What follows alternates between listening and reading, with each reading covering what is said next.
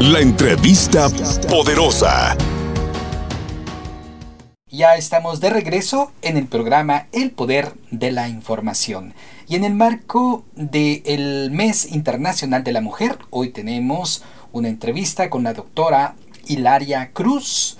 Ella es lingüista y profesora de la Universidad de Louisville en el Departamento de Humanidades Comparativas. Ella enseña diferentes clases y sobre todo el chatino, un idioma de Oaxaca y hoy ella nos explicará cómo es su trabajo en los Estados Unidos. Yo nací hablando uh, chatino en una comunidad muy pequeña, como de mil habitantes, y entonces creciendo en esta comunidad no, no había escuelas. El, pueblo mestizo más cercano a nosotros era a cinco horas en camino, uh, dependiendo de qué tan rápido caminara uno. Y me acuerdo yo la primera vez que fui y visité ese pueblo en, el, en, la capital del distrito de, nuestro pueblo, todo para mí era muy, muy diferente, como no, no hablaba yo ninguna palabra de español y entonces simplemente yo observaba. Entonces mi papá decidió que, que, quería que nosotros estudiáramos, entonces este, nos, nos llevó a, a este pueblo que se llama Juquila Ah, fue a un choque bastante grande porque yo en realidad nunca había, nunca había estado en la escuela. Ah, llegamos a un contexto en donde simplemente me, me pusieron un salón de clases y yo estaba así como, ¿qué es esto? No entendía ni una palabra de lo que hablaba el profesor.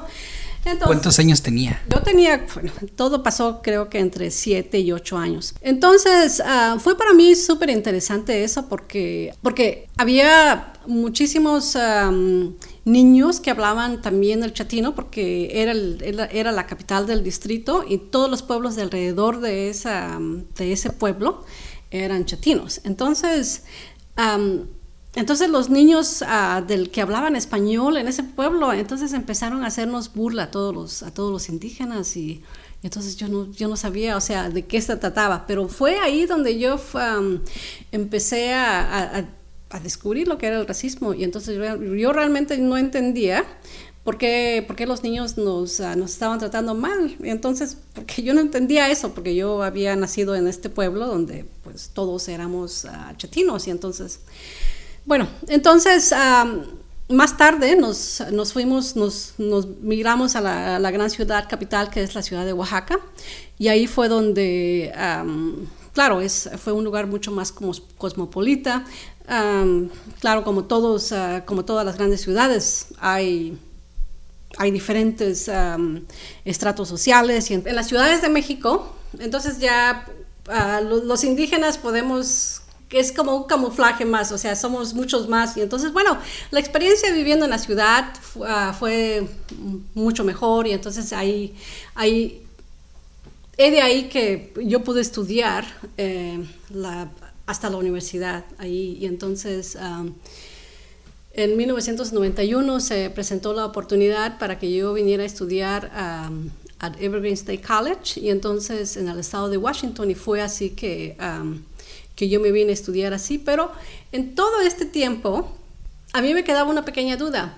O sea, yo sé leer y escribir estas lenguas, el español y el inglés, pero ¿de qué manera puedo yo aprender a, escribir el chatino, porque esa es, el chatino es el conjunto de, sonidos que yo tengo originalmente en mi mente, pero no puedo hacerlo. Y entonces cuando llegué a, yo siempre tuve esa, esa, duda y quería hacer eso, quería yo poder leer y escribir el chatino. Así que cuando yo llegué a Estados Unidos, empecé a escuchar ah, en las noticias y en los periódicos de que había grupos indígenas americanos que estaban escribiendo su lengua.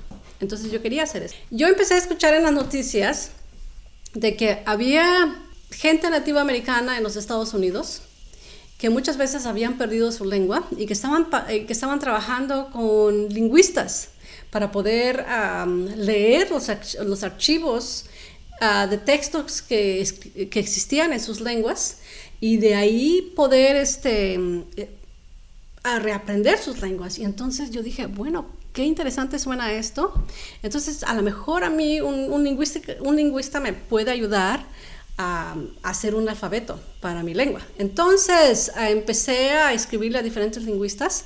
Entonces, recibimos respuesta de lingüistas en la Universidad de, uh, de Texas. Y entonces, um, y fue, uh, fue justo a tiempo de que ellos estaban pensando ellos estaban, hay un profesor ahí en la Universidad de Texas que se llama Anthony Woodbury, que trabaja, es un, es un lingüista muy reconocido por su trabajo con, con lenguas en peligro.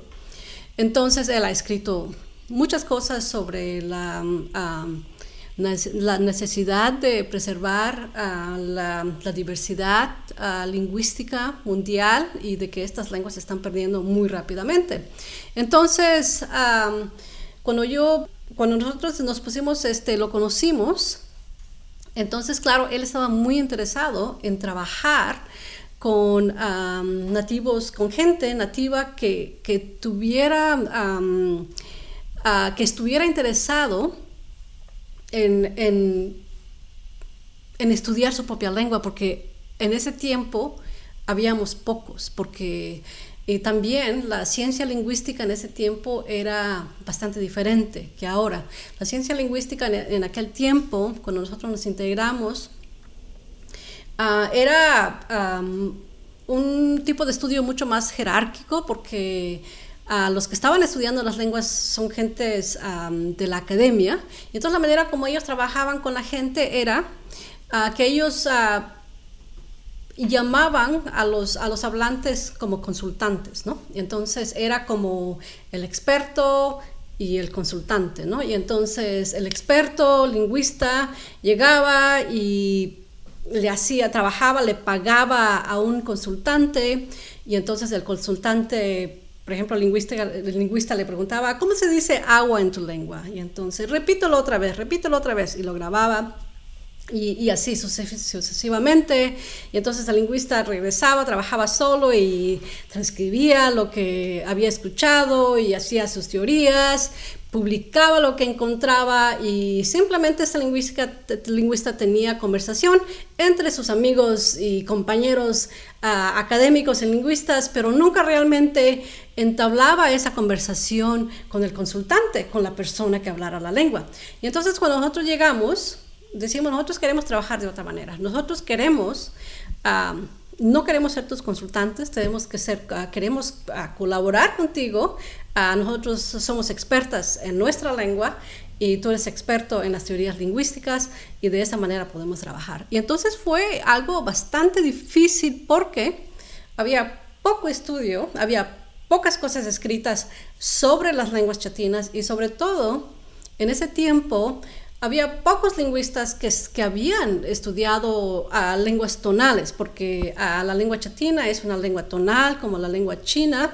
Entonces, todos los lingüistas que yo conocía en ese tiempo, hasta lingüísticas mexicanas, uh, no estudiaban las lenguas tonales o cuando ellos ah, hacían alguna investigación y cuando, escribían sus artículos, ah, había, siempre ponían una nota abajo que decía, en este trabajo no consideramos los tonos. Y entonces nosotros como hablantes decíamos, no podemos ir a ningún lugar si no sabemos los tonos, uh, no, si no sabemos cómo son los patrones de los tonos de esta lengua. Así que... Ah, muchos lingüistas hasta llamaban a estas lenguas lenguas endiabladas. No, yo no, yo, no quiero trabajar esas lenguas, esas son lenguas endiabladas, o yo tengo miedo a trabajar con las lenguas tonales. Bueno, entonces, cuando nosotros llegamos al área de, estudios de la lingüística, queríamos, ah, queríamos trabajar eh, en colaboración con, con estos ah, expertos lingüistas. Y de esa manera trabajamos por, lo menos 10 años. Entonces nos tomó como 2, 3 años realmente uh, trabajando tiempo completo, descubrir realmente los patrones de los tonos y entonces dado a eso, entonces ya una vez con, um, conociendo los, los patrones um, básicos tonales de la lengua, entonces pudimos empezar a desarrollar un alfabeto, ya de ahí... Um, yo empecé a, también a, aprender a escribir la lengua. ahora estoy en ese proyecto de, promocionar el, alfabeto que creamos. Eh, este, trabajo no lo hice yo sola, sino también lo hice con mi hermana, que también es, es una lingüista antropóloga. Ella trabaja en, en Ciesas, México. Y entonces, ahora lo que hemos hecho es este, dar talleres y cursos de escrituras en las comunidades y estamos uh, creando un, un grupo de, de, jóvenes que leen y escriben en la lengua y nos comunicamos en, en los medios sociales, escribimos y entonces tenemos ya un grupo uh, creciente de uh, de hablantes que, que, escriben la lengua y que nos estamos comunicando de esa manera, pero pudiera decirse que, uh, que nuestra escritura es nueva. Y entonces uh, hay mucho trabajo que hacer y trabajo súper interesante porque um, uh, esperamos que, o sea, que a través del trabajo que estemos haciendo, pues que las instituciones eh, educativas también se integren a este trabajo, pero todo este trabajo ha, sido eh, de una manera personal, es, es por el amor y la pasión que nosotros tenemos por, por la lengua en este caso, y entonces ah, yo por ejemplo estoy este, publicando libritos para niños con mis estudiantes, que ha sido bastante trabajo, pero también muy bonito, y entonces ah, pues en eso estamos haciendo lo que se puede. ¿Cuál es la diferencia con idioma, lengua y dialecto? Es, son cuestiones de, definición. Ah, la, palabra lengua es la capacidad humana de poder pensar y explicar su contexto, ¿no? O sea, porque ah, la lengua es lo que existe en la mente de las personas. Y entonces, por ejemplo, y hay maneras de poder expresar eso. Por ejemplo, lo que yo tengo en mi cabeza, ahorita lo estoy explicando a través de mi voz. Pero, por ejemplo, si hay una persona que habla, ah, que, que, que, no, uh, que no escucha, una persona que es sorda, uh, esa persona comunicará su lengua, lo que tiene en la mente, a través de señas. Entonces, entonces la lengua es la capacidad humana de poder pensar y la manera como explica su medio ambiente. Ahora, Idioma creo que es simplemente como otra manera de, explicar lo que es una, es una lengua. Ahora, dialecto son diferentes variantes de, una sola lengua. ¿Cuál cree usted que es el principal riesgo que este legado idiomático desaparezca y cómo se está contrarrestando?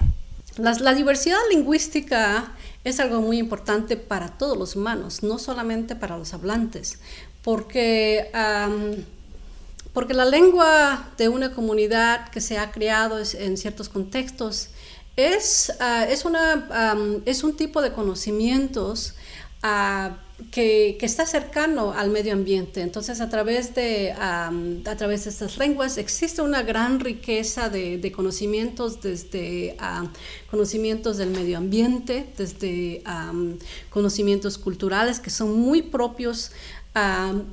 formas muy, muy, propias de explicarse al el, mundo. Por ejemplo, en las lenguas chatinas tenemos muchísimos rezos que, que hacemos rezos que le hacemos a los árboles, rezos que hacemos para, los, ah, para el agua, rezos que hacemos en las montañas. Esos son conocimientos y maneras en que, uh, formas poéticas en que los, en que los ah, por ejemplo, los indígenas chatinos se explican la belleza que ellos ven en el mundo. Pues nos estamos despidiendo. Muchísimas gracias a la doctora Hilaria Cruz por su intervención. Ella ha publicado más de ocho libros en su idioma nativo, el chatino. Usted siga en Poder 92.5 FM y 1570 AM. Información. Sintonía. El poder de la información descarga la aplicación y sintoniza donde quiera que vayas